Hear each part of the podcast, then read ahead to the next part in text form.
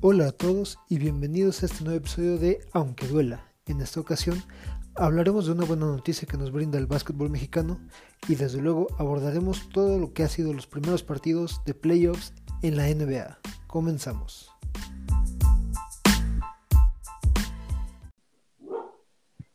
Hola a todos y bienvenidos a este nuevo episodio de Aunque duela. Douglas, bienvenido, ¿cómo estás?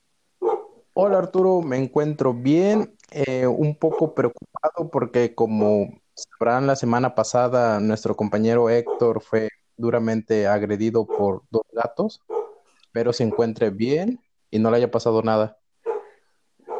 Ciertamente fue agredido salvajemente por dos gatos por la grabación ese día. Y Héctor, ¿todavía tienes tu brazo? No mames, por eso quería saludar primero. ¿no? Sí, Sí, nada más se me cayó la uña, pero la demás mano se pudo rescatar. Qué bueno, qué bueno, qué gusto nos da. No mames. lo Bueno, bueno ya, que me ya me tocaba. Sí, que el Arturo no lo piensa. No, yo soy todo ecuanimidad, soy serenidad, tranquilidad, profesionalismo, Arturo. cosa que a ustedes les Bueno, seamos honestos, yo soy la parte varil de este programa y ustedes son la parte creativa y cómica. Yo soy el que se ríe. Bueno, ya vamos a empezar. Sí, ya. Vamos poniendo las cosas en orden. Y bueno, eh, me gustaría empezar el programa por hacer un festejar que acaba de dar en estos días en el básquetbol mexicano, que es la firma de un convenio entre AMEB y ADEMEBA, que son la, la AMEB es la Asociación Mexicana de Entrenadores de Baloncesto y la ADEMEBA es la organización que actualmente está funcionando como Federación Mexicana de Básquetbol. ¿Qué tiene de importante este convenio? Que bueno, la AMEB hacía muchos cursos, muchas capacitaciones para los entrenadores, pero no contaban con ningún tipo de validez, debido a que al no ser reconocidos por ADEMEBA, tampoco eran reconocidos por FIBA. Y aunque en algunos de sus promocionales llegaban a ocupar los sellos de FIBA, pues ciertamente no tenían validez. Con este convenio lo que se busca es que, por lo menos acá en México, todos los cursos y certificaciones que dé AMEB sean validados en todo México y, y de ser posible eh, por, toda, por toda FIBA. ¿Esto en qué nos beneficia? Bueno, a, lo- a los que somos entrenadores nos beneficia muchísimo porque son eh, capacitaciones nivel FIBA que ya tenemos acá en México, cosa que antes no teníamos. El detalle viene a continuación, porque el día 24 de agosto sale la determinación del TAS, el Tribunal de Arbitraje de- Deportivo, acerca de si es válida o no la suspensión de FIBA a ADEMEBA. Entonces, por el momento es una excelente noticia. Para los que nos dedicamos a esto es una excelente noticia. El problema viene ahorita, que ojalá se pueda resolver el problema con, con FIBA, que Xochitl Legarda ya salió a ladrar sus babosadas otra vez, pero quiero, quiero ignorar eso esta semana. Y, y bueno, eh, esperar que, que todo salga lo mejor posible para México y para nuestro básquetbol. ¿Ustedes cómo, cómo lo ven? Pues es importante que dentro de la organización del básquetbol mexicano se haya, se estén eh, dando estos convenios, ¿no? Porque si ya planeas algo bien, ya lo estructuras bien en nivel región, ¿no? O país, va a ser más fácil ya exportar el trabajo, ¿no? Que te den reconocimiento, por ejemplo, a nivel FIBA. Lo que dices es muy importante, ¿no? Tenemos que esperar a ver la resolución del día lunes y ver cómo va a evolucionar esto, ¿no? Porque claro, si, si se sufre la sanción, pues eh, por más que estos programas avancen, pues sí va a haber una gran limitante por la desafiliación, ¿no? Pero claro, si, te, si tenemos ya esta ventaja de, de que internamente hay un plan elaborado, ¿no? Hay una estrategia que seguir, pues cuando se te levante la sanción, pues vas a llevar un camino ya recorrido, una ventaja, ¿no? Eso, ese es mi punto de vista. Yo, por lo que entiendo, de alguna manera no dejan tan desprotegido a las personas que se dedican a esto. O sea, pase lo que pase con la, con la sanción que venga, mm, digamos que siguen teniendo como ese valor todas las personas que se preparan aquí en, en el medio, ¿no? Más o menos así lo entendí. Sí, bueno, con lo que es, con este convenio, aunque FIBA nos retire su, su afiliación, eh, los entrenadores que se certifiquen por medio de la AMED van a ser reconocidos en todo México. O sea, ese certificado va a tener validez en todo México. Pero viene el certificado de FIBA. No, o nada más de la asociación. No, eso tiene que, que, establecerse el 24. Si FIBA te rechaza la, la afiliación, por más que quieras, aquí en México no vas a poder capacitarte bajo ningún curso con validez FIBA. Ah, ok, ok. Pero la ventaja de esto es, como dices, que a pesar de eso, podrías trabajar en cualquier parte del país sin ningún problema. O sea que ya viene de una rama diferente a lo que es la liga. ¿Cómo? Por ejemplo, que puede estar la liga, pero tú te puedes seguir capacitando y puedes trabajar para la liga a pesar de no estar afiliada a la FIBA. Sí, sí, o sea, digamos que esto sería como, como generar un propio mercado interno para los entrenadores mexicanos. Mm, más capacitación, más preparación. Creo que al fin y al cabo es un punto bueno porque no dejan tan desamparado en caso de que suceda, pues ahora sí, la, la sanción, un poco de lo que tú defendías mucho cuando tocamos este tema, que todas las personas que estén interesados, se dediquen o quieran seguir adelante, tendrían que incluso salir a otros, a otros lugares, ¿no? Entonces esto pues beneficia mucho para que si en algún momento ya se quita esa, esa sanción, pues ya no, no perdieron tiempo, ¿no? De alguna manera pudieron seguir preparándose. Sí, aunque sí, para seguir con, capacitaciones FIBA, pues sí tendrías que esperar un tiempo. Pero te generas un mercado interno ya un poquito más en forma para los entrenadores nacionales y pues a final de cuentas es, es ir, como dice Héctor, dándole un poquito más de solidez a la organización. Se, se dé la resolución del TAS, sea positiva o negativa, ya tengas una estructura más firme sobre la cual trabajar. Claro, y le sacan un beneficio a todos. Sí, ahora, a mí me parece muy importante lo que se hizo en esta firma de convenios, que estuvo Arturo Guerrero, estuvo Manuel Raga, que son dos jugadores mexicanos excelentísima calidad, ambos este, jugadores de, de Olímpicos, muy, muy buenos jugadores, los dos mejores jugadores que, bueno, para mí es, están entre los cinco mejores jugadores que ha dado la historia mexicana. Estuvieron ahí presentes en la firma de convenio. Estuvo también el coach Javier Ceniceros, que a criterio de varios es el mejor coach a nivel estudiantil en México. Y estuvo también este Andrés Morales, que es una persona que ha trabajado mucho por el básquetbol, particularmente acá en Puebla.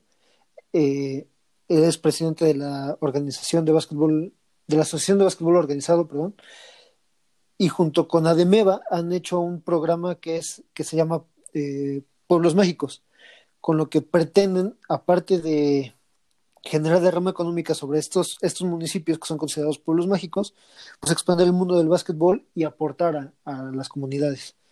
Entonces, son cuatro o cinco personajes muy importantes en el básquetbol mexicano que tomaron en cuenta para este convenio y creo que no nada más debería ser tomarlos en cuenta para que estén presentes y den, presencia, sino también para que todas las sugerencias que hagan se les tome en serio, ¿no?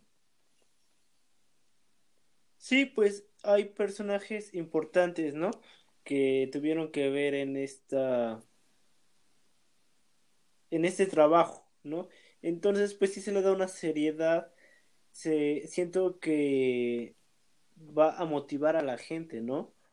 A que se siga preparando y pues vas a tener cierta categoría, ¿no? Una buena preparación y como dices, te, te va a abrir muchas puertas, por lo menos en el país, ¿no? Porque, pues insisto, depende mucho de qué pase el lunes, ¿no? Sí. Sí, eso, al final son personas creo que pueden aportar mucho en su experiencia y pueden saber corregir errores que se cometan. Todo está en que los dejen trabajar, hagan una buena gestión y nadie intervenga otra vez y echen a perder el trabajo. Exactamente. Y pues, bueno, cambiando ya, dejando de lado un poquito el básquetbol nacional, pues, pasar a lo que, a lo que mueve ahorita al mundo del básquetbol, que son pues los eventos en la burbuja. Y la semana pasada comentábamos un poco sobre los premios a, los jugadores individuales, ¿no? MV- MVP, Defensive Player of the Year, Most Developed Player, demás. En el caso del el jugador más valioso del MVP, hubo una situación muy particular con una periodista de ESPN llamada Ramona Shelburne, hace unos reportajes excelentes para mí. Para mi gusto, muy buenos reportajes, muy buena calidad, pero se aventó una puntada buenísima en, en este tema de las votaciones. Lo que comentábamos, esos premios vota la prensa. Y en su voto emitió que, aunque Giannis Antetokounmpo lideraba a LeBron James estadísticamente en casi todos los departamentos, su voto era para LeBron James porque iba más con la narrativa de la temporada. ¿Qué quiere decir con esto?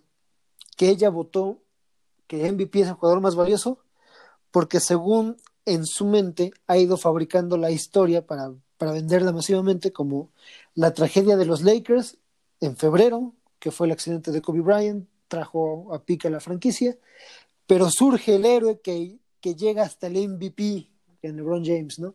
O sea, más o menos es lo que quiero entender con lo que, con lo que dice de la narrativa. ¿Ustedes qué piensan de esto? O Mira. sea que piensa, piensa exactamente igual que tú. Exacto, es lo que iba a decir, que si, que si fuera por eso, si es eso lo, a lo que se refiere, pues tú también le darías el MVP a LeBron. Tú lo has dicho. Yo, exactamente, yo lo he dicho, no con las palabras de que va con la narrativa, sino porque sí me gusta el trabajo que, que hizo con los Lakers, porque los levantó después de la tragedia, pero, o sea, mi argumento no sería va con la narrativa de la temporada. Es, es el mismo argume- argumento visto de dos puntos de vista diferentes. Ella intenta venderte una historia y tú la estás comprando. Al fin y al cabo, lo que ella dice es que a la gente en esta temporada le valió las estadísticas y los puntos y lo que pudo, pudieron haber hecho, porque hay una historia muy buena que te cuenta sobre el fallecimiento de Lakers, la llegada de LeBron, la llegada a playoffs, el liderato, ganar el MVP. Entonces te vende más eso que decir Giannis fue el mejor MVP de los primeros partidos. Pero es que los números de LeBron no son malos. No, no, no. O sea, claro, claro, hay una buena historia, pero hay que, hay que ser congruentes y la verdad es que los números de LeBron no son malos. Para la edad en la que está, para el tiempo de esta- su carrera en el que está, ¿no? O sea, es la primera vez en, en su carrera que es líder de asistencias en la liga, ¿no? Antes era más reconocido por su papel en la ofensiva como anotador, pero esta temporada se, se acopló muy bien a la idea de lo que necesitaban los Lakers, ¿no? Entonces, eso yo creo que es una combinación de una buena historia que se da, ¿no? Trágica, muy trágica, lamentablemente, pero buena historia. Y el buen desempeño de LeBron, ¿no? Ahora, que ella diga que por eso le da eh, su voto a LeBron para el MVP no significa que ya por eso LeBron va a ganar el MVP y que todos piensen igual que ella, ¿no? Porque aún así faltan varios votos, varios periodistas para que se termine dando el MVP a LeBron, ¿no? Solo, pues, es solo un comentario de ella. Yo creo que cada quien tiene su, su visión, sus motivos por los cuales votar para alguien y entregarle este premio. Yo creo que sí se debe de ser muy objetivo en cuanto al trabajo hecho, ¿no? O sea, no tanto enfocarse por lo novelesco que puede ser una temporada como esta, que es una novela tremenda, ¿no? Sino también enfocarse más en tanto en números como en verdad qué tanto influyó el jugador en el equipo, ¿no? Es que, es que creo que es el punto más importante. Eh, MVP significa el jugador más valioso. ¿Cómo defines qué jugador es más valioso? Por el impacto que han hecho en sus respectivos equipos. Desde hace tiempo el MVP no es considerado si su equipo tiene marca perdedora. Caso que no pasa con los Lakers.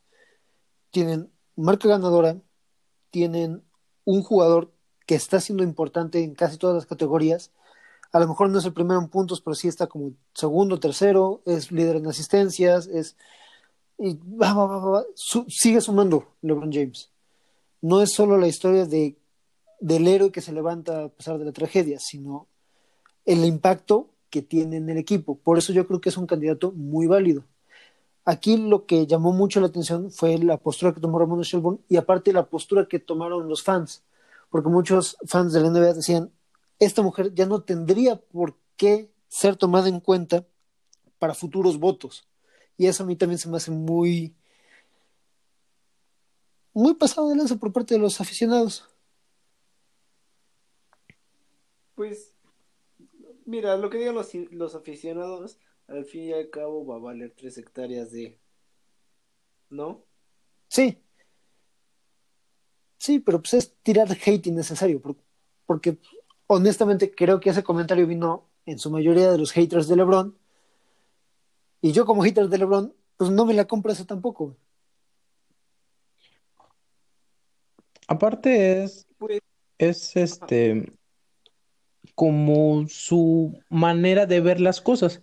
Igual, o sea, como menciona Arturo, es para él el MVP es el, uno de los que más impactan en el equipo. Yo te puedo decir que para mí es el que, pues el que más punto anota, más, más este, estadísticas tiene a favor, ¿no? Porque se ve reflejado en su juego, obviamente.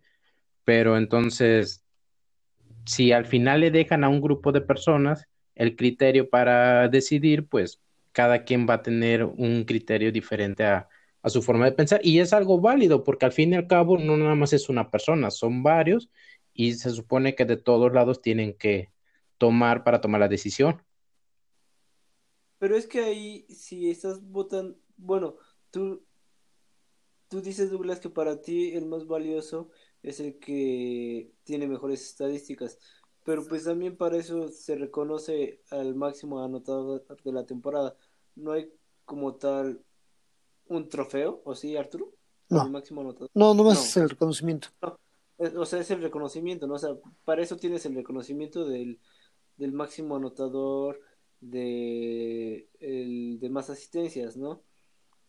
Pero sí, el jugador más valioso tiene que ser el que más haya aportado al equipo, ¿no? O sea, porque puedes aportar sin tener el balón, ¿no? Sí, sí pero... Claro, no es, no es tan vistoso pero pues también es súper válido. Pero súper, súper. Yo, yo a lo que voy es encontrar un jugador que te aporte tanto a la ofensiva como a la defensiva.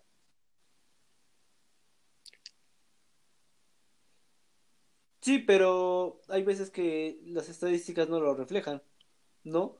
O sea que puedes, que puede parecer unas estadísticas bajas, ¿no? Y ser un jugador sumamente, sumamente importante. Sí, por ejemplo, Al Horford, ¿no? Que es un jugador que te aporta en el vestidor, te pone buenas pantallas, te hace buenos rebotes, pero no te aporta muchos puntos. Incluso rebotes en sus últimos años bajó bastante.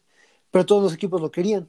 ¿Por qué? Por, por todas esas pequeñas cosas que hace que no entran dentro de las estadísticas. Por ejemplo, no sé bien qué, quién será el jugador que más pantallas ponga para que en un pick and pop el, eh, tenga más anotaciones o qué jugador haga de mejor forma el, pick and roll con, un pase extra, por decir algo. O sea, son, son jugadas que no se reflejan en la estadística como tal, pero que son muy importantes a la hora de analizar el, juego en, conjunto, en, bueno, en completo, pues. Y ahora, pues, obviamente, sí son muy buenos los números de Janis. Se ha cargado bastante con el equipo. Pero, o sea, como dice Arturo, pues es que no puede descartar a LeBron porque ha sido un líder, ha aportado en estadísticas, ¿no? Que es lo que muchos piden, ¿no? En números, ha aportado, pero también mentalmente, espiritualmente, ha sabido guiar al equipo. Sí. Sí, no, yo, o sea, no, no lo descarto tampoco, o sea, y sobre el, el comentario que decía la reportera, creo que tanto los números como la historia respaldan mucho a LeBron. Solo digo que puede haber diferentes puntos de vista a la hora de tomar el criterio para, para la votación. No sé. Y antes de ir al primer corte, nos queda un tema pendiente, Douglas.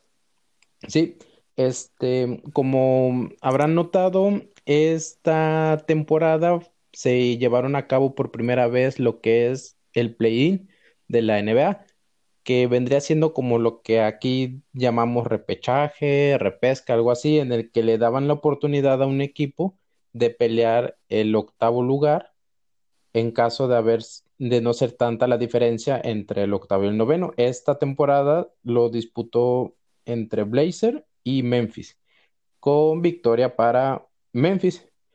Bueno, no, para, Portland. Perdón, perdón, perdón, para Portland. Eh, el comisionado Adam Silver lleva, por que estaba leyendo, lleva varias temporadas proponiendo eso a la Junta de los Dueños. Y esta temporada fue la excusa perfecta para ponerlo a prueba. Su intención es mantenerlo de manera permanente para disputar los últimos cuatro lugares de cada conferencia, para que cada año puedan llegar a, disputarse esos puestos. Ah. Los cuatro se me hacen demasiados. ¿eh? Dos y dos por cada conferencia era la idea. Y de hecho los, los equipos hasta ahorita han manifestado que no, o sea, no, no pretenden hacer eso pero la idea del comisionado está plantada. Entonces, por ahí se va, mm, pues por ahí va la nota. Híjole, es que yo sí lo veo bien difícil. Porque, a ver, esta temporada se dio porque, porque no todos los, más bien ningún equipo llegó a los 82 partidos, que era, que era de regla. Entonces, para compensar esa falta de partidos, era este play-in en caso de que hubiera una, una cercanía de más o menos dos juegos, me parece, ¿no? algo así. Eh, a mí se me hace injusto que en un partido o en dos te juegues el lugar que te has ganado durante 82 partidos. Es decir, si el que viene atrás de ti va abajo por un solo juego, pues fue en un juego que se le fueron las patas, que le fallaron, que no se puso las pilas, tú no tienes la culpa de eso y no tendrías por qué jugártelo si tú los 82 partidos te rompiste el alma para llegar hasta, hasta calificar. Entonces, honestamente yo estaría en total desacuerdo. A mí no me gustaría ver eso y yo creo que la mayoría de los equipos piensan similar. El, el, argumento que ellos manejaban es que querían darle competencia a los últimos puestos cuando ya están eliminados. O sea, actualmente el equipo que sabe que no va a aspirar se lo toma muy tranquilo los juegos y ya no, ya no compite para llegar y ganar mejores posiciones en el draft y todo ese tipo de cosas. Entonces la idea va plantada en el, hecho de darle más competencia a los que puedan ir en por ejemplo, en, en el 11 o en el doceavo lugar. Pero es lo mismo, o sea, se me hace injusto en el mismo sentido que comenta Arturo, porque pues la mayoría de los equipos pues sí se la rifan, digamos, toda la temporada. Yo sé, y toda la temporada estás luchando por eso, ¿no? Entonces que al final, digamos que el otro equipo viene inspirado y te da en la madre en el play-in, aunque tú llevabas dos partidos de ventaja, tres, mm, a mí no, no me agrada la idea. En ese caso, ¿se imaginan? Pudo, pudieron haber llegado los, los Suns a playoffs, que se fueron 6-0 invictos en la, burbuja. en la burbuja, ¿no? Sí. Sí, no, y aparte, bueno, comentas de darle competencia a los que ya están eliminados. Es que, por ejemplo, pones a un Box, Box Nueva York a final de temporada, o sea, ya Nueva York no tiene nada que hacer ahí. O sea, los jugadores, los equipos que ya están eliminados, pues ya no tienen nada que hacer. Y aparte, pues, si quieres buscar un lugar en el draft es porque estás hasta el fondo.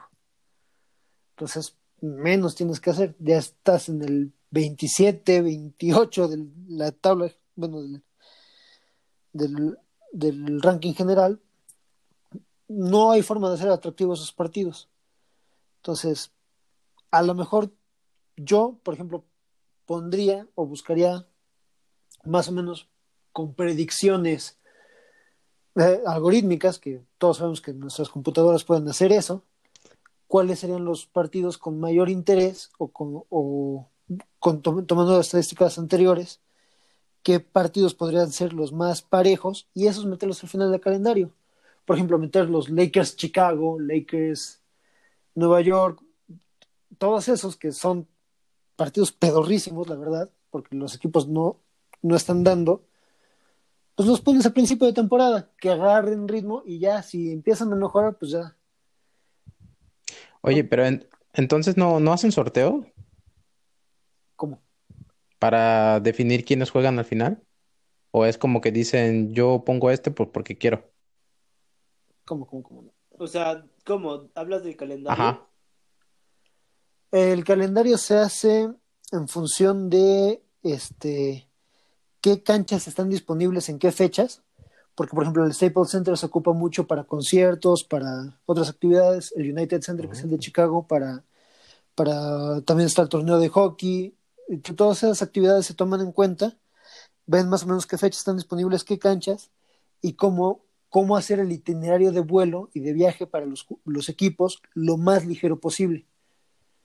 Entonces, por ejemplo, si, si a Chicago le toca ir hoy a Phoenix, pues a lo mejor lo pones dentro de dos días en, en Houston y luego en, no sé, Portland, por decir. En Dallas. Ajá, en Dallas. Y así, así, es como mueven. O sea, son 30 equipos y son 82 partidos que tienen que acomodar muy canijamente, la verdad. Es, así es como, como se arma el calendario en función de esos. Ah, ok. Sí, sí, no, no es como acá en el fútbol mexicano que se hace el sorteo y ya no. Dice que sorteo. No, hay. Ahora, ajá, sí, sigue, Arturo. Sí, es que iba a comentar que sí es muy estructurado el cómo realizan los calendarios en la NBA. Sí, por eso, por ejemplo, igual los días festivos sí ponen los partidos más atractivos, ¿no? Ah, bueno, ajá. Por, por ejemplo, el día de Navidad, eh, el día de Martin Luther King, ¿no? Las noches latinas, ¿no? O ya saben, las festividades que, que hay ya. Sí, el, el único pues día que no tocan jamás es el Thanksgiving Day, porque ese, ese día es para el fútbol americano. Ajá. Y ya, Sí. de ahí en fuera. Ahora, regresando tantito al tema, este, pues, los equipos que ya difícilmente están en la contienda de los playoffs. Por ejemplo, en el caso de jugar un play-in, ¿crees que eso les, les alimentaría la competencia? Yo la verdad no, o sea, por ejemplo, estemos imaginando en el supuesto caso, por ejemplo, los Phoenix Suns, ¿no? Que tienen la posibilidad de entrar a los playoffs gracias al play-in. Tú como dueño, Arturo, ¿qué preferirías? ¿Arriesgar a tu estrella que es David Booker, jugar los playoffs y que se pierda el inicio de la siguiente temporada?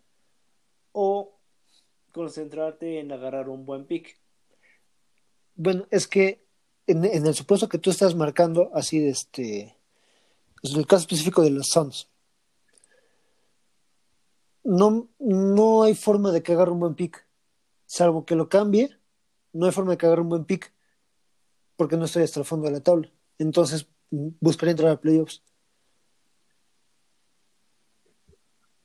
Bueno, creo que fue un mal ejemplo. No, y tan solo el, el play-in, o sea, se me ocurre, no sé, que por ejemplo pudo haber ayudado a la racha de San Antonio. Me duele mucho decir esto, pero San Antonio no tenía posibilidades de entrar, la No, verdad. o sea, ah, bueno, a, a lo que voy que tal vez faltando cuatro o cinco juegos se dieron cuenta que todavía podían acceder al play-in y dijeron, ¿sabes qué? Vamos a echarle más ganas, ¿no? A, a, a verse o a saberse más bien eliminados ya faltando los últimos partidos. La neta, San Antonio no tiene, bueno, no, esta temporada no tenía el capital humano para lograrlo, ¿no? No es ni la sombra de lo que era. No, esto ya tiene que entrar en etapa de reconstrucción San Antonio. Sí, claro, eh, es, es su etapa de reconstrucción ahorita. Tienen que, que van a ser unos, ¿qué te gustan? Tres años Ojalá. que esté ahí más o menos. Yo digo tres años porque es una organización bastante seria que puede hacer un buen trabajo a corto plazo, ¿no? Al menos que hagan un Chicago, ¿no? O un Nueva York y pues que valga Ima- madre, ¿no? imagínense, Pero imagínense esos dos equipos, Chicago-Nueva York, peleándose un play-in. Qué hueva de partidos. no. Pues no, entonces díganle a Don Silver, mándele un correo a Don Silver que no quiere. Es que no mames, o sea, por ejemplo, el de este año funcionó mucho porque eran equipos que ahí andaban, ¿no? Porque faltaban juegos, como, como decía Arturo, es una, fue una excep- excepción por la situación. Y fue un partido bastante bueno. Maldito Carmelo Anthony anotó un triple decisivo en el último cuarto de triple. que yo le aposté al pinche Memphis y me arru- arruinó mi pinche apuesta. Pero fue un buen partido, fue un partido muy, muy bueno. Ahora, deben de darle el, el novato del año a Jan Morat, por favor. ¿Qué partido se echó ese, ese día, el sábado? Estuvo buenísimo, ¿no?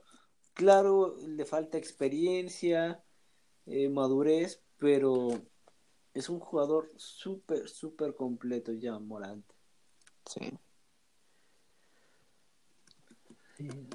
Y tenía, tenía que apuntar, pero ya, se- ya se me pasó la, la idea. Eh, con referencia a lo del play-in, pero no. Ya. Eso. Al final lo agregas. Pues sí. Sí es, sí es que me acuerdo. Pero bueno, parece que con eso llegamos al final de la primera parte. Y en un momento regresamos.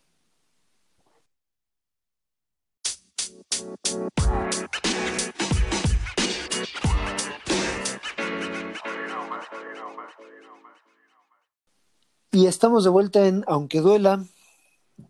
Du- eh, Héctor, pues es hora de que te desplayes.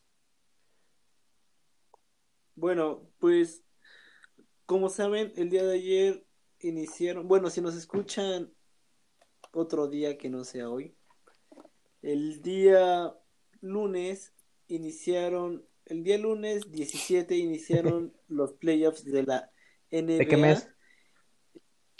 de agosto de este año 2020. Iniciaron los partidos de, de playoffs de la NBA y la verdad es que estuvieron bastante buenos. Vi 3 de 4 juegos porque hashtag cuarentena. Este, y la verdad es que fue, fue, fue muy bueno, fue muy buen arranque, ¿no? El primer partido fue entre Jazz y Nuggets, que se fueron eh, a tiempos extras, con victoria de los Nuggets, una gran participación de Donovan Mitchell. Eh, creo que el partido más disparejo fue el de Toronto contra Brooklyn, con una victoria de 134 a 110 de, de los Toronto Raptors. Eh, después estuvo Celtics contra Sixers, un juego también bastante parejo. En este partido me gustaría que habláramos un poco porque creo que los Celtics tienen muy mala suerte. Se volvió a lesionar Gordon. Sí, era lo que estaba viendo y es este esguince de tercer grado. Sí, yo vi la jugada y de momento no se me hizo muy grave, ¿no? Pero ah, sí me duele mucho porque pues ya había agarrado ritmo. Era tal vez una participación discreta la de él con el equipo, pero importante, ¿no? No era una participación tan vistosa, pero sí importante, ¿no? Y estaba jugando bien y es un esguince de tercer grado. Bueno, se perdería de tres a cuatro semanas. Esto significa que volvería a jugar en el hipotético caso de que los Celtics lleguen a las finales de conferencia. De otra forma no juega. Y ahorita que es que no, no parecía una jugada tan importante, bueno, una lesión tan importante al momento, pues me acuerdo que cuando se fracturó así de, de primera vista, mientras veíamos el juego, parecía un simple esguince. Ya viendo la repetición, cuando se fracturó, sí decías que poca suerte tiene este pobre güey. uy, yo cuando vi la repetición casi me pongo a chillar de la fractura. Sí. Pero aquí vi la, la repetición y sí se ve un movimiento brusco, pero yo no esperaba que fuera para tanto, ¿no? Y de hecho, yo creí que era más porque estaba sensible del tobillo, ¿no? Cuando lo ayudaron a salir, o sea, él fue caminando, se iba cojeando, pero dije, este, el primer reporte había sido que era una torcedura y que no iba a regresar al partido solamente. Ya el día de hoy dan a conocer que pues es más seria la lesión y pues que se va a perder unas semanas. Y todavía se me hace un diagnóstico optimista de, las semanas que dan para el tipo de lesión que es, ¿eh? Yo le echaré un poquito más de tiempo. Pues es como apresurarlo, ¿no? Sobre todo por las condiciones de las que viene. Pues sí. ¿No? Tal vez. Y ahora, por último. Sí, no, nada más iba a decir que tal vez sea como el diagnóstico esperanzador a ver cómo evoluciona, ¿no? Que lo mínimo o ese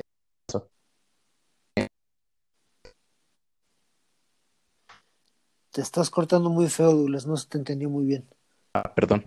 Digo que nada más que puede ser como que el mínimo, o sea, el esperanzador, y que ya después, este, a ver cómo evoluciona la lesión para, si es necesario, darle más tiempo de reposo. Pues a ver qué. Ahora, si los Celtics no llegan más lejos, pues no habría ni mayor problema, ¿verdad? Pues sí.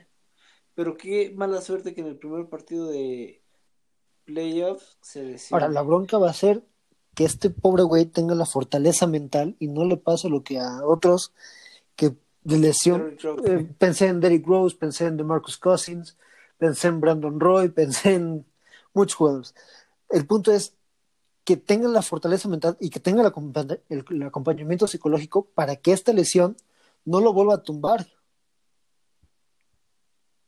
Pues sí, porque si viene de algo muy grave y que y sabes que o sea es muy importante la fortaleza mental pero también que sepas actuar correctamente no o sea mantenerte trabajando este motivarte para los objetivos de regresar jugar pero no apresurar el tiempo porque sabemos que muchas veces el gran problema de las lesiones es que no se dejan reposar lo suficiente, ¿no? Que quieren acelerar el proceso y ahí te jodes la vida, no como deportista. Y por último, el último partido de ayer fue el de los Clippers contra los Dallas Mavericks. Yo cuando inicié viendo el partido dije, no, me van a dar una hasta para llevar a Dallas, ¿no? Porque era un puntaje muy alto la diferencia. No recuerdo si eran de 13 puntos fue la máxima al principio y Dallas no metía ni las manos. Luka Doncic eh, entró desconectado a más no poder, tuvo creo que cinco pérdidas en la primera mitad, pero la verdad es que Seth Curry y Hardaway Jr. andaban on fire y a puro triplazo los fueron alcanzando. Ya la verdad es que después la defensa de Dallas mejoró. Este Paul George y y Kawhi Leonard fueron viniendo para menos, aunque George levantó en la en el último cuarto, pero influyó mucho algo que fue el arbitraje. Antes, antes, de entrar a tema, también hay que apuntar que Luka Doncic tiene la marca histórica como jugador debutante en playoffs. O sea, Luke. Güey, ¿me dejas, ¿me dejas mi nota? todavía, todavía no iba a llegar es que Sé, que vas a hacer el arbitraje y creo que el arbitraje va a permitir que nos explayemos un poquito más, entonces. Madre, bueno, sí, ya como arruinó, como ya spoileó Arturo, pues sí, Luka Doncic es el debutante con mayor cantidad de puntos eh, en la historia de la NBA.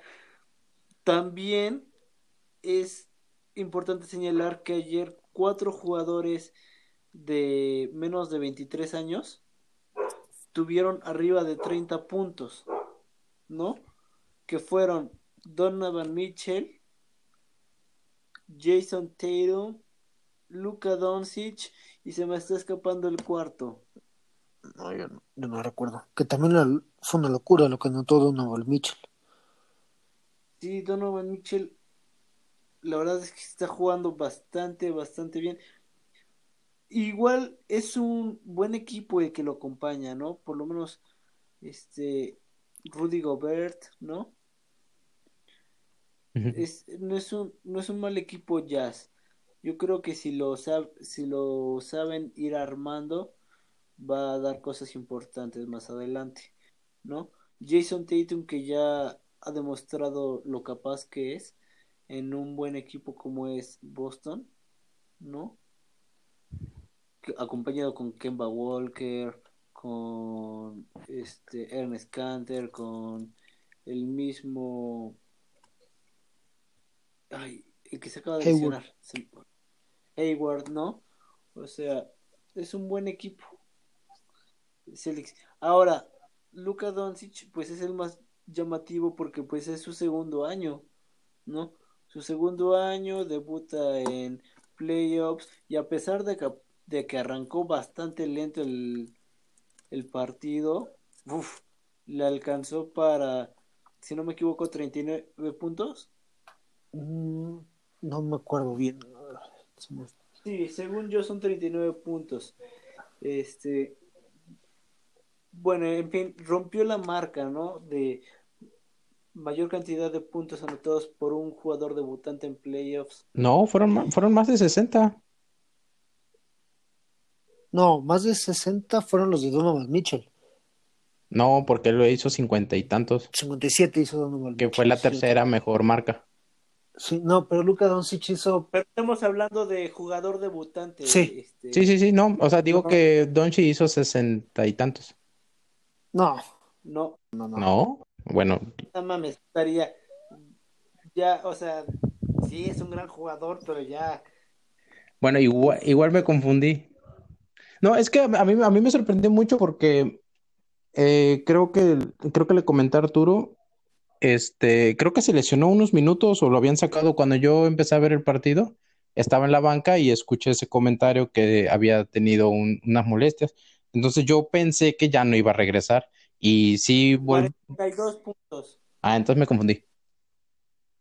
El chiste es que sí, ah. sí, este sí regresó y regresó para anotar todo eso. Sí, eh, fue como una extensión de, de más de la pierna, se le, se le fue un poco, pero no fue nada serio. O sea, sí, de por sí antes de, de, este, de esta lesión, bueno, de este incidente, arrancó muy flojo, fallando mucho. Creo que él anotó los primeros cuatro, pero sí inició muy flojo, fallando, perdiendo balones. Pasó esto de, de que tuvo que salir por una molestia, por jugada un poco ruda, este, y regresó y se compuso, ¿no? Y anotó 42 puntos, jugó muy, muy bien, ¿no? Pero ahora, algo que jodió el partido, pues fueron los árbitros, ¿no? Los tres mejores jugadores de los Clippers. Güey, como le decía, yo creí que iba, que Clippers iba a meter una putiza, ¿no?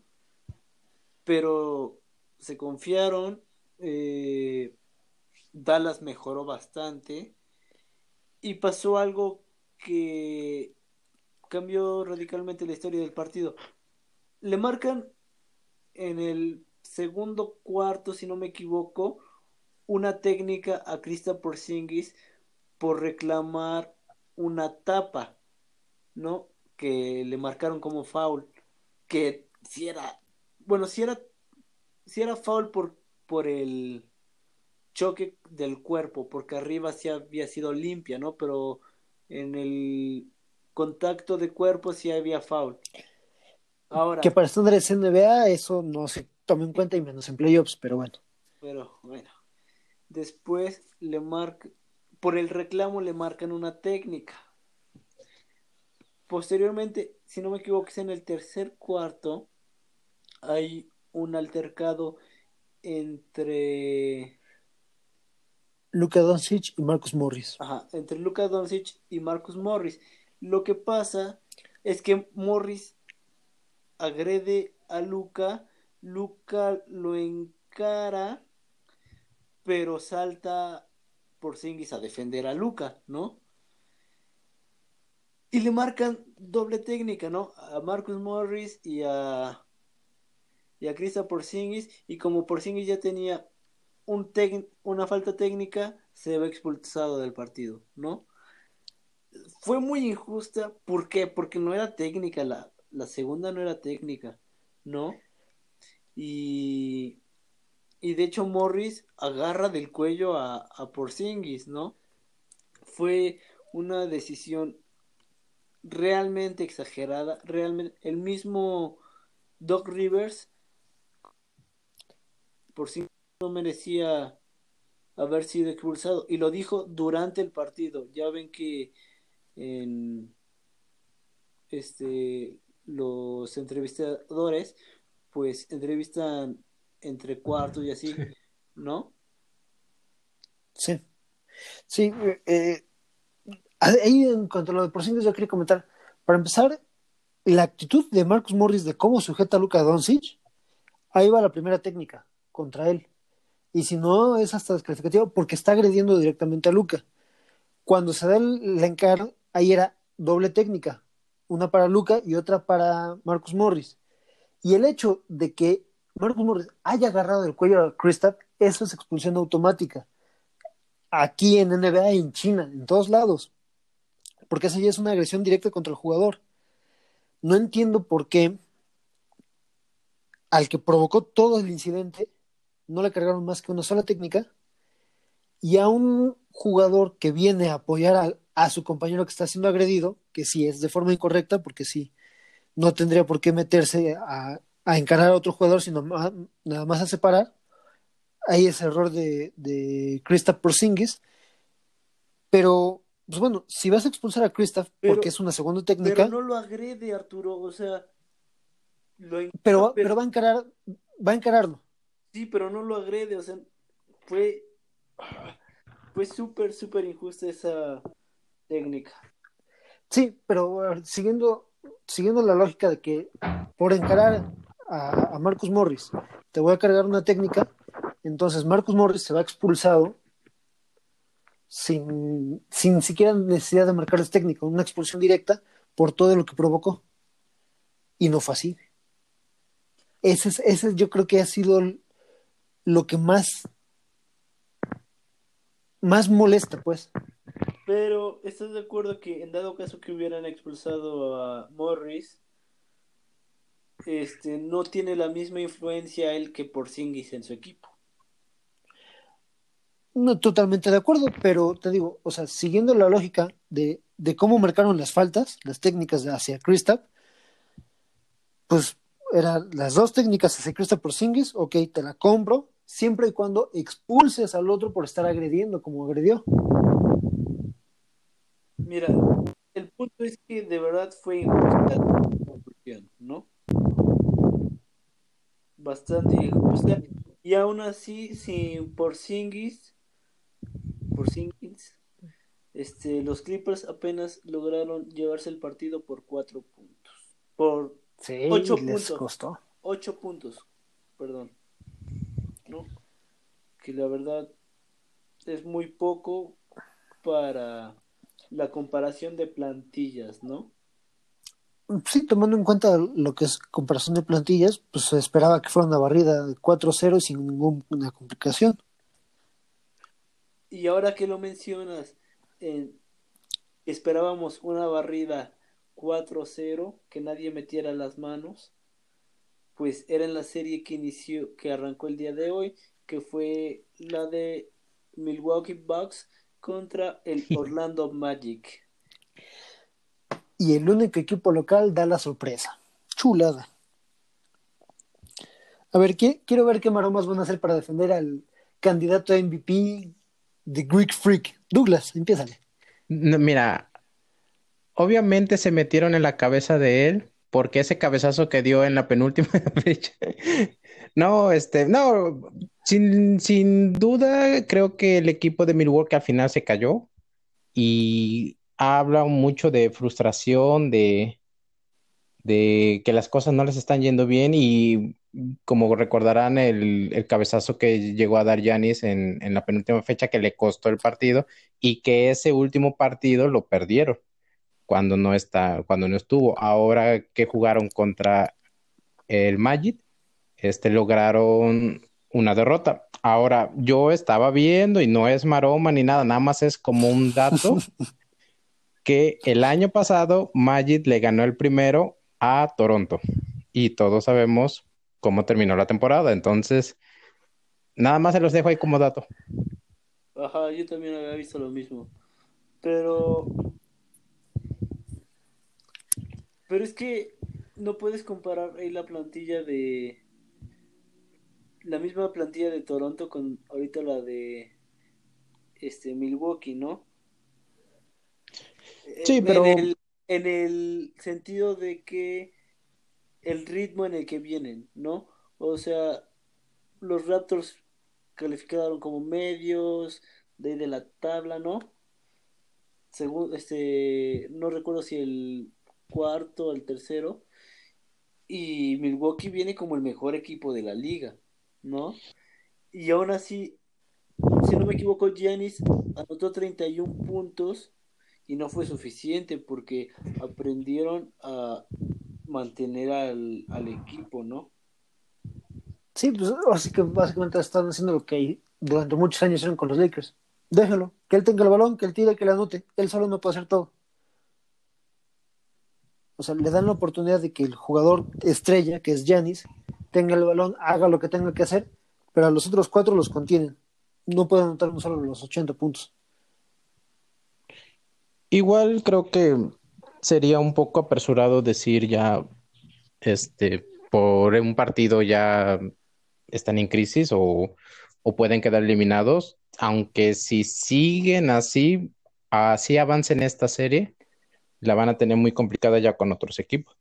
Entonces creo No, que no confío creo que en que se eliminados. repongan.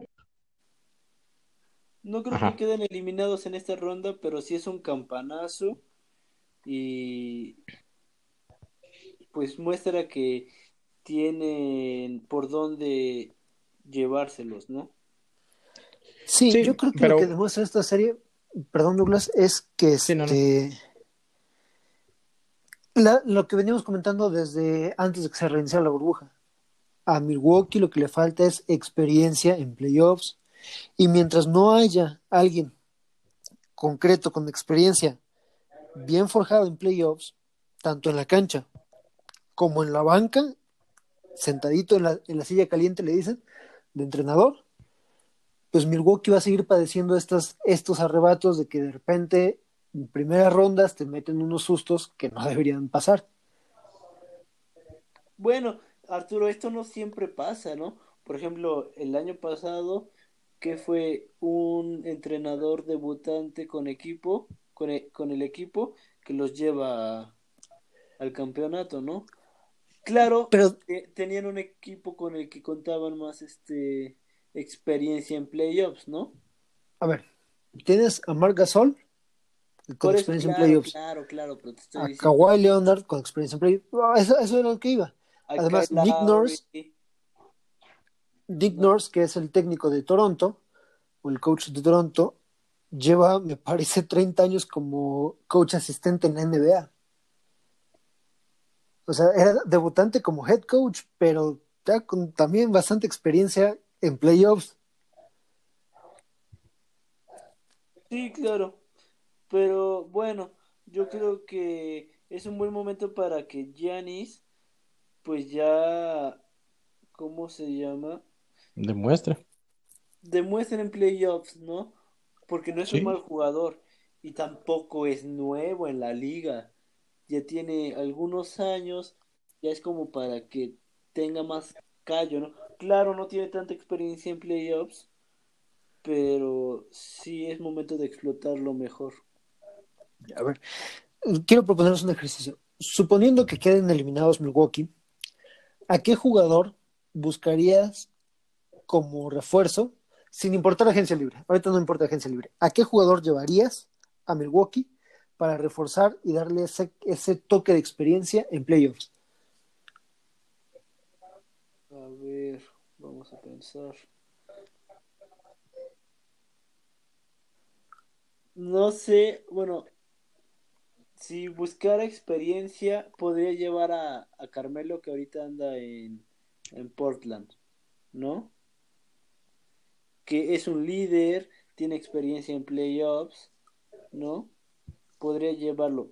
Sabes que no te va a dar muchos años, te da que otros dos. ¿Quién sabe? Uno o dos. ¿No?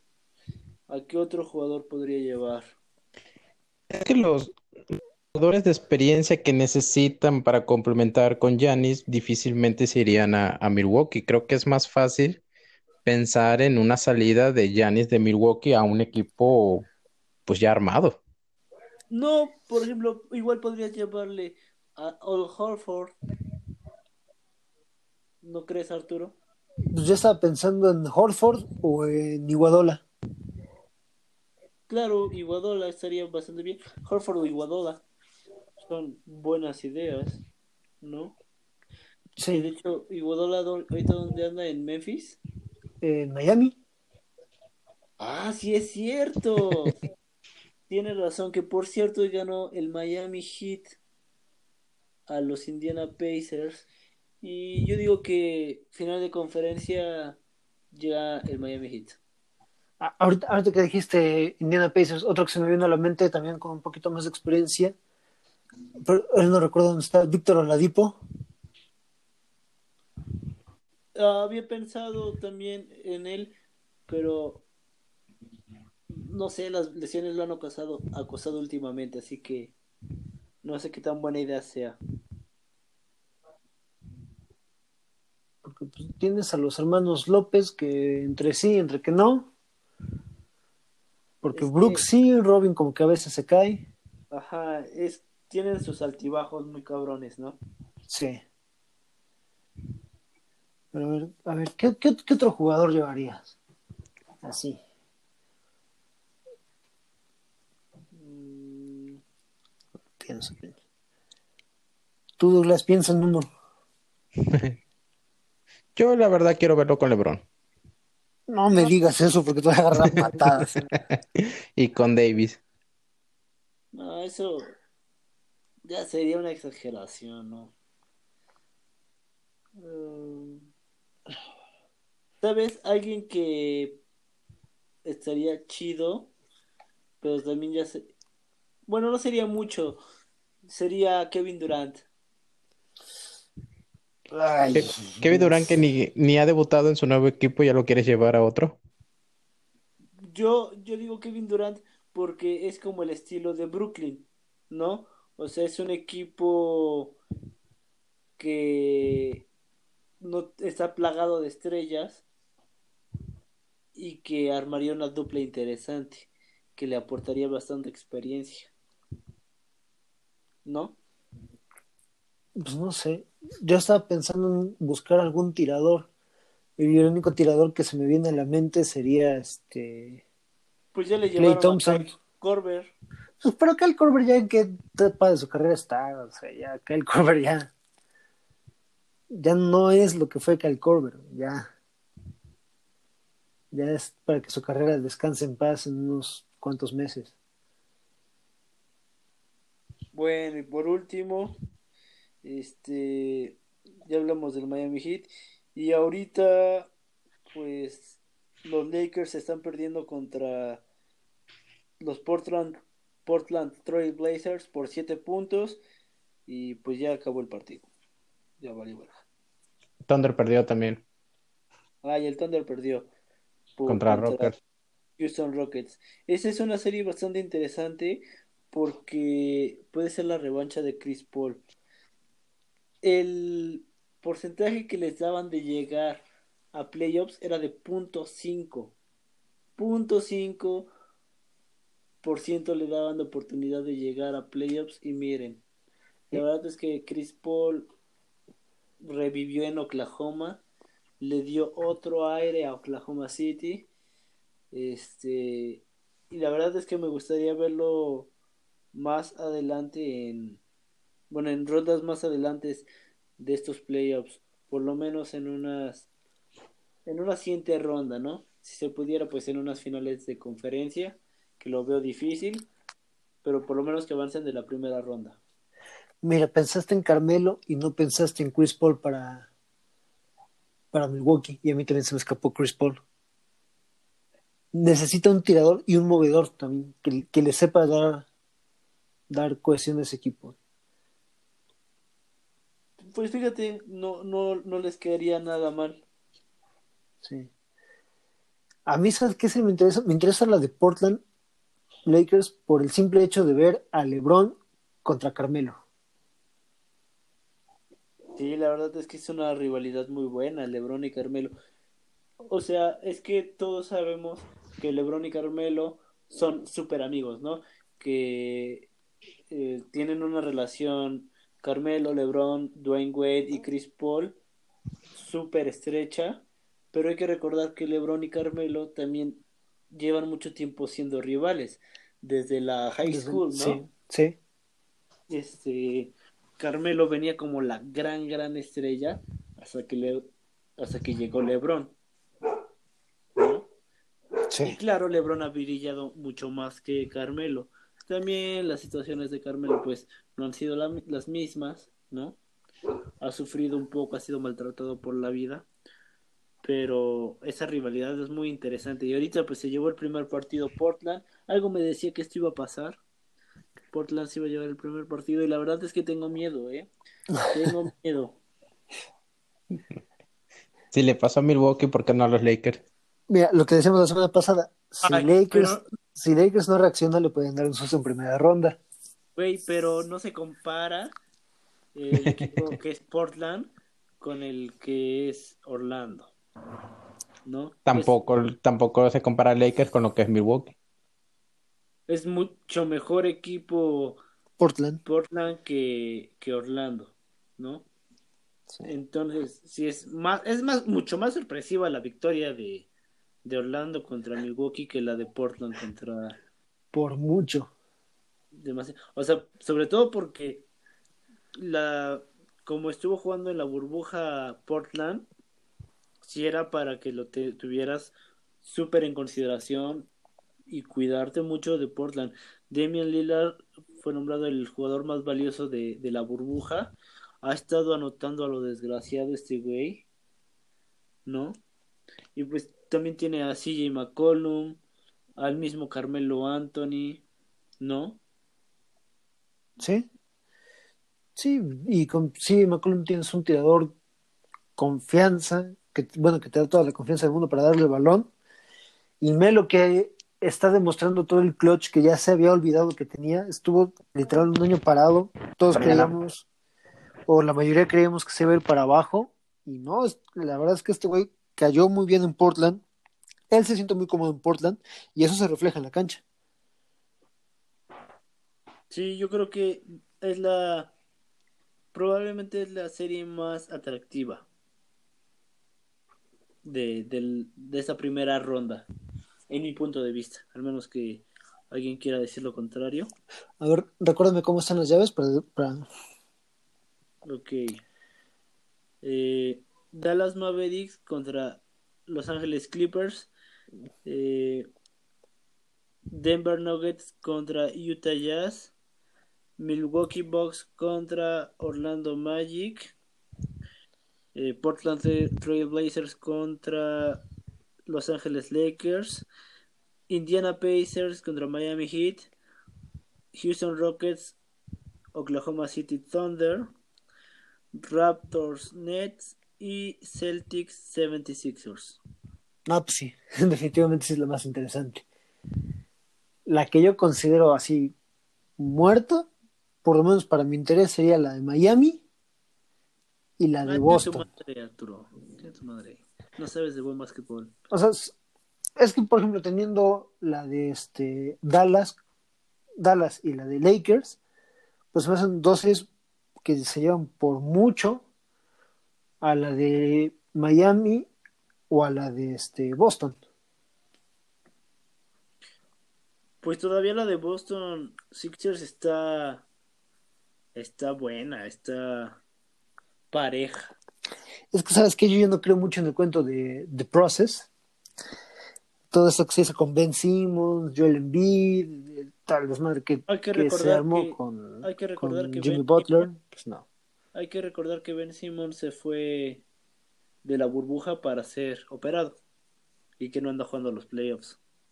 Entonces, por eso te digo, o sea, de, dentro de esta novela que se armaron ahí en, en Filadelfia, pues la verdad es que no, no me trae ya para nada.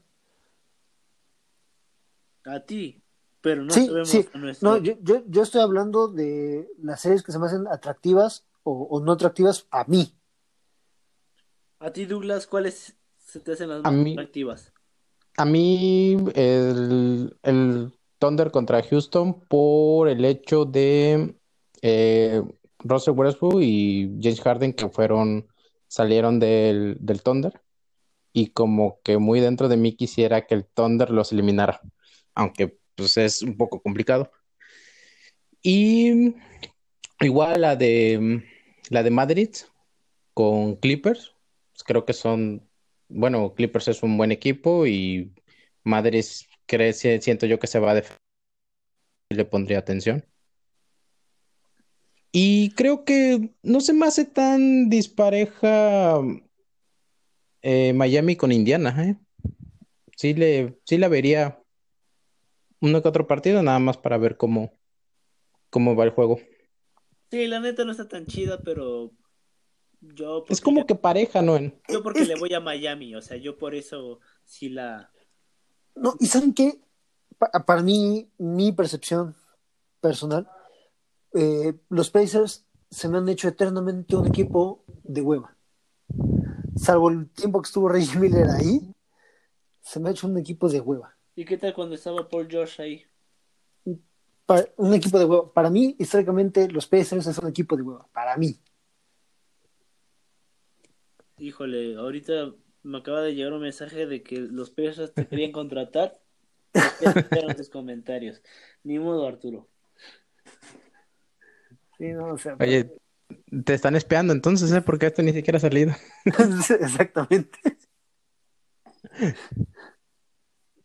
Sí, pues bueno, ah, yo creo que llegamos al final del programa. Efectivamente. eh, nada más una pregunta. ¿Les gusta que sea de primero a octavo? O sea, ¿no, no sienten que es mucho?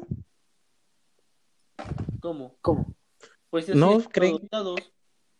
Ajá, o sea, pero eh, porque bueno, o sea, todo esto viene porque en la semana estuve viendo una discusión que había en Twitter sobre que era la liga más competitiva y que no sé qué, que el espectáculo y todo, que no había igual. Pero justo estaba leyendo eso y estaba una paliza de, de los Raptors al- a los Nets. Entonces llevaban creo que 30 puntos de diferencia. Entonces, ¿no creen que sería mejor acortarlo a cuatro equipos por conferencia? No, a mi gusto no. Bueno, terminamos entonces. Es que, es que, por ejemplo, es, es interesante tu postura porque o sea, aquí es la, la visión de un, de un nuevo fan de la NBA, como, como lo eres tú, contra fans que ya llevamos años siguiéndola. Y, por ejemplo, creo que en ese sentido, lo- los fans ya de años somos un poquito renuentes a, a cambios de ese tipo. Pero, Ahora hay que, hay que ver que eh, Brooklyn contra Raptors no, no era el 1 contra el 7, contra el 8. Y que, y que de hecho el 8 le ganó al 1 en la conferencia del Este. ¿En Que las- eh, en fue las Ah, tienes razón. El 8 le ganó al 1 en las dos conferencias. No los ha eliminado, pero les ganó el primer partido por lo menos. sí, Sí, bueno, se me vino por la idea de que decía Arturo de que hay equipos muy, ahora sí como dice el de hueva, que no quiere ver. Entonces, supongo que son los menos atractivos, ¿no? Sabes que Pero también elimínalos y... porque debes de considerar que Arturo está pendejo y es elitista. Wow, pasé en alto eso. No, es que, por ejemplo, hay partidos que quedan 1 uno y 8 que son muy buenos, o se- series que quedan 1 y 8 que son muy buenos, como por ejemplo la que mencionabas de los Lakers, y hay unas que quedan 4 y 5 que dices, pues sí está pareja, pero no, no ofrece. Es Más. atractiva, Exactamente. ¿sí? O sea, es que depende de del tipo de baloncesto que te guste, ¿no? Bueno, porque hay estilos de, de equipos que son más atractivos que otros y dependiendo de que de tú es lo que quieres ver, ¿no? Un equipo defensivo, un equipo que anota muchos puntos, ¿no? O sea, sí hay, sí, yo creo que no es muy atractivo el duelo de Pacers contra Miami. Yo nada más estaba pendejeando al Arturo porque pues Miami es mi equipo. Sí, no, no es porque no habías tenido la oportunidad del día de hoy, te hacía falta sacarlo. Así es. Bueno, pues creo que ahora sí hemos llegado al fin. Un placer haber compartido micrófono esta noche con ustedes. Igualmente, saludos, cuidado con los gatos. Muchas gracias por escucharnos. Hasta luego. Los redes sociales siempre se nos olvidan, Douglas. Ah, sí, claro que sí, nos pueden seguir en nuestra página de Facebook, aunque duela, y en nuestro Twitter, aunque duela 8. Gracias y hasta la próxima.